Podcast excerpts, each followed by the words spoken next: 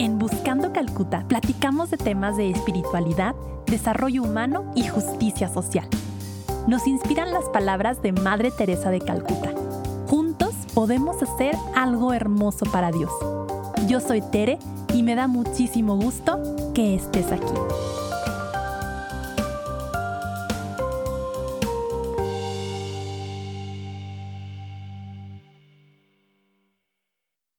Hola, bienvenidos, bienvenidas a el capítulo 2 de esta temporada en el que estamos platicando sobre Fratelli Tutti y las luces que nos da el Papa con este documento. La invitación del Papa que hoy quisiera que profundizáramos es la que toma a partir de la parábola de el buen samaritano, que él le llama un extraño en el camino en lugar de enfocarse en la acción del samaritano, como típicamente lo hacemos en la iglesia, se enfoca en la persona herida. Y como primer punto, quisiera que pensáramos en cuando alguien ha cuidado nuestras heridas, en cuando hemos recibido misericordia de alguien, porque así es más fácil que nosotros seamos misericordiosos. Esta frase muy popular de nadie da lo que no tiene hace eco con parábolas como esta, en donde cuando yo me siento cuidada, me siento entendida, tiendo más a cuidar y a entender. Entonces, hoy vamos a platicar de la parábola en sí, de lo que implica para nosotros, haciendo una invitación, haciéndome también una invitación a acordarnos de cuando otros han tenido misericordia de nosotros. Y en ese tenor, quisiera que profundizáramos en la parábola en sí, hay muchos elementos de la parábola, desde cómo a Jesús le quieren poner un cuatro, se la pasaban los maestros de la ley, los levitas, los buenos, entre comillas, poniéndolo a prueba, a ver si era lo suficientemente piadoso, a ver si respondía bien, a ver si no hacía alguna herejía, y es el caso con esta parábola. Esta parábola nace de Jesús siendo cuestionado por un maestro de la ley. Dentro de la parábola también tenemos esta pregunta que se repite mucho en las escrituras de, bueno, ¿y quién es mi prójimo? ¿Quién es mi cercano? Desde Génesis, Caín ya le preguntaba al Señor, pues que acaso yo soy guardián de mi hermano. Y tercera enseñanza de la parábola antes de eh, irnos a leerla, cómo el que era más diferente del judío que estaba herido en el camino fue el que lo ayudó. La invitación a ti y a mí es acordarnos cuando alguien que era bien diferente a nosotros, alguien que a lo mejor pensábamos que no nos iba a entender, justo fue la persona que nos entendió. O tal vez la situación en la que esperábamos misericordia de gente cercana, como el caso de este hombre que está herido y, sería lógico que el sacerdote o el levita, que son de su misma gente, lo ayudaran, lo ayuda un samaritano. Entonces, en estas tres líneas voy a dar lectura a la parábola. Dice, un maestro de la ley se levantó y le preguntó a Jesús para ponerlo a prueba. Maestro, ¿qué debo hacer para heredar la vida eterna? Jesús le preguntó a su vez, ¿qué está escrito en la ley? ¿Qué lees en ella?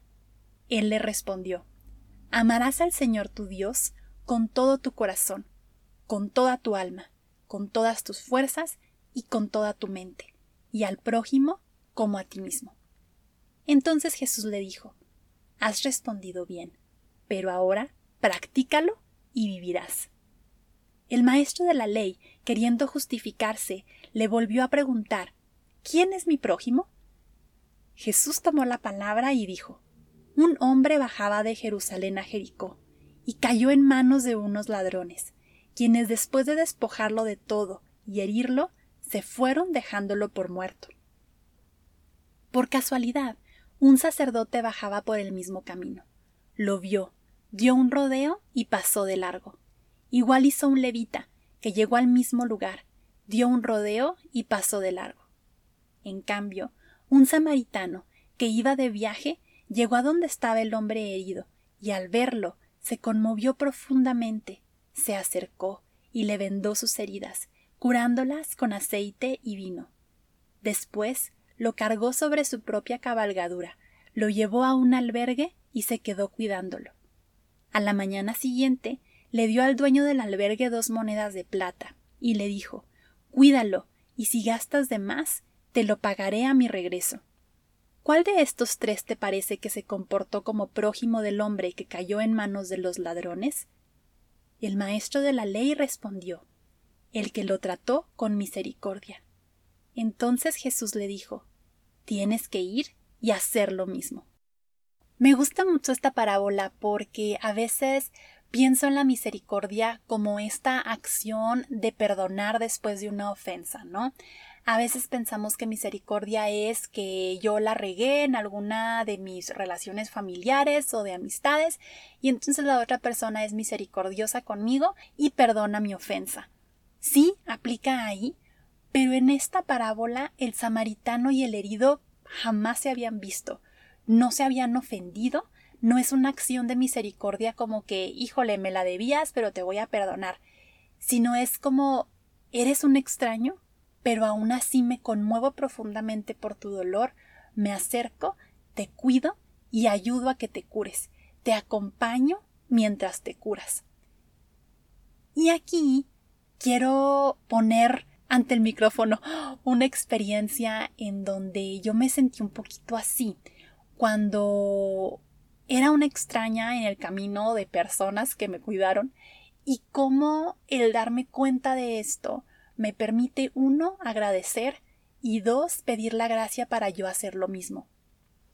Hace algunos años yo caí en lo que tal vez es el mal del siglo XX y el XXI, que es trabajar, trabajar, trabajar, vivir para el trabajo.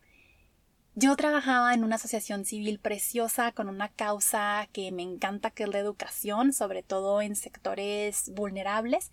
Dirigía un proyecto educativo, me encantaba, era el trabajo de mis sueños.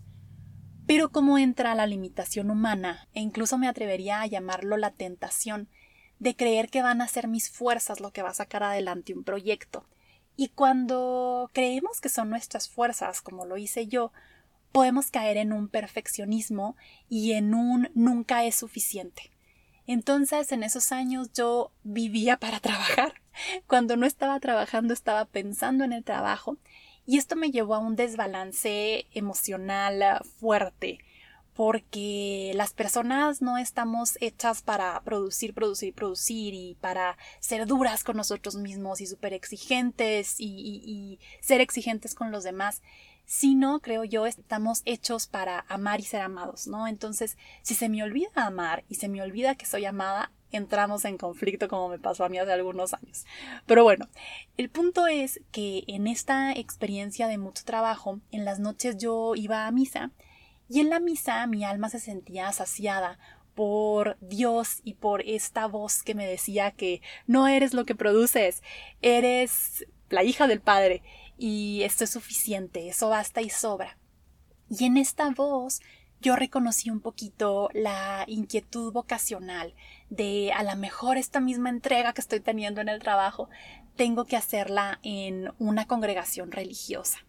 Ahora viendo hacia atrás, pienso que tal vez más que una inquietud vocacional era esta sed que todos tenemos de Dios esta sed de soy más que una máquina que produce, esta sed de necesito una vida que me permita estar en comunicación con Dios, estar en comunicación con los demás, una vida en, balance, ¿no? Una vida en donde mi alma se sienta saciada por Dios a través de la oración y los sacramentos y todo. Pero bueno, en ese punto yo lo vi como una, una chispa vocacional. Total que busco acompañamiento vocacional, ya había yo estado en Calcuta para este momento y pasados unos meses de discernimiento renuncio a mi trabajo y me mudo a Ciudad de México para vivir una experiencia de comunidad, una experiencia en una congregación religiosa. Al momento de llegar a Ciudad de México, yo llego a un convento que me cuidó, así como este samaritano, estas hermanas, las religiosas de María Inmaculada, no me conocían, no me debían nada, yo no les debía nada, yo era una extraña en sus vidas que había llegado a Ciudad de México buscando luces vocacionales y ni siquiera con su congregación, yo llegué a vivir ahí, pero no era con ellas con las que estaba haciendo el proceso vocacional y ellas yo lo sentí mucho como este hombre que sube al herido en su caballo, que lo lleva a un albergue, que cura sus heridas con aceite y con vino, que se queda con él mientras se cura. para mí fue muy bonito experimentar la misericordia de Dios a través de estas hermanas en aquel momento y, lo digo mucho con mis amigas que vivían en esa casa también en esos años, que fue como ver el rostro de Dios a través de esta misericordia de las hermanas. Y cuando pensaba en cómo esto fue gratuito, fue incondicional, yo no tuve que hacer nada para merecerme esto, simplemente yo existía y estas hermanas vieron a una extraña en el camino, alguien que venía herida, y al sentirme acogida y cuidada, me da luz para entonces, reitero, pedir la gracia y hacer lo mismo. Eso como primer punto. Por ahí en el Evangelio de esta semana viene la historia sobre los amigos que llevan al paralítico con Jesús y como no hay por dónde meterlo, entonces lo meten por el techo. Y por ahí un sacerdote hacía la reflexión de ser buenos camilleros, de cuando nos toca llevar a algún enfermo en el sentido literal y en el sentido figurado, pues hacer bien esa ayuda como lo hace el buen samaritano. Segundo punto, dejarme alterar por el sufrimiento. Dice el Papa que nada hay verdaderamente humano que no encuentre eco en el corazón de Cristo.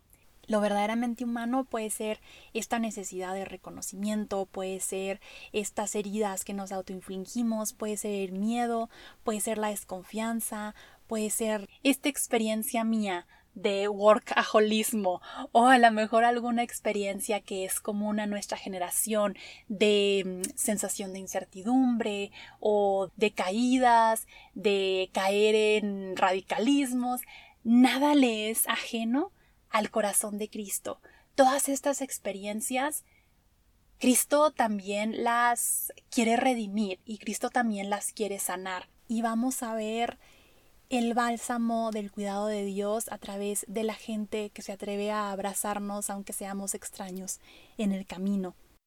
Entonces, si nosotros creemos que uno somos los brazos y los pies de Cristo y que todo hermano que encuentro por la tierra es un reflejo de Cristo mismo, esto me tiene que llevar a alterarme por el dolor del otro, a dejarme mover por sus lágrimas, por su historia, hay veces que nos puede pasar, me pasa seguido, que no quiero ver el dolor de mi hermano porque veo el mío propio reflejado en el suyo y eso me incomoda y eso me altera porque lo, he, lo que he tratado de esconder mi hermano lo trae a flor de piel. Es como cuando a lo mejor traemos una herida, nosotros que traemos bien arropada y bien vendada para que nadie la vea, pero una hermana mía, un hermano mío, la trae así a plena luz del día, la veo y es como qué doloroso, no quiero verlo porque me recuerda a la mía que he tratado de esconder. Entonces, alterarme con el dolor del otro permite que pueda ser como este buen samaritano de te veo herido y me atrevo a acercarme. No me da miedo acercarme a tu dolor porque sé que no van a ser mis fuerzas las que te curen, va a ser la acción de la gracia de la cual puedo ser yo un canal.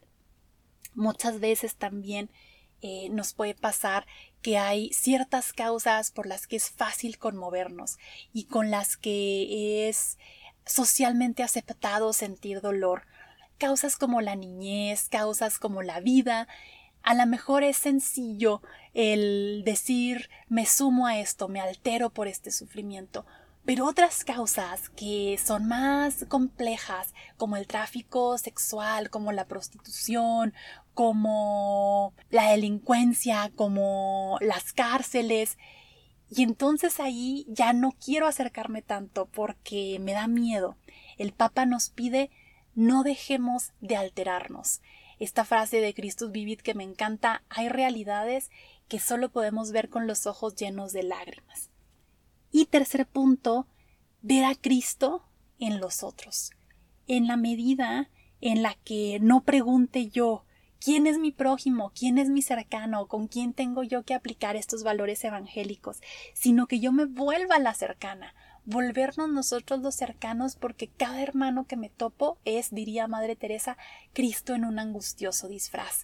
Entonces es el momento de, me lo digo a mí, lo digo ante el micrófono, de no ser selectivos con las causas que me alteran, sino de dejarme mover por el sufrimiento, del racismo, dejarme mover por el sufrimiento del machismo, de la pobreza, de la falta de deseo de santidad, de la corrupción, de tantos males y tantas heridas que requieren que seamos samaritanos para los extraños que encontramos en el camino. Ojalá que podamos ser bálsamo, que podamos ser paz y que también nos dejemos curar cuando nosotros somos los que hemos sido asaltados y que estamos por ahí tirados, que también sepamos que hay un vínculo entre recibir ayuda y darla. Que Dios los bendiga, nos vemos el siguiente capítulo.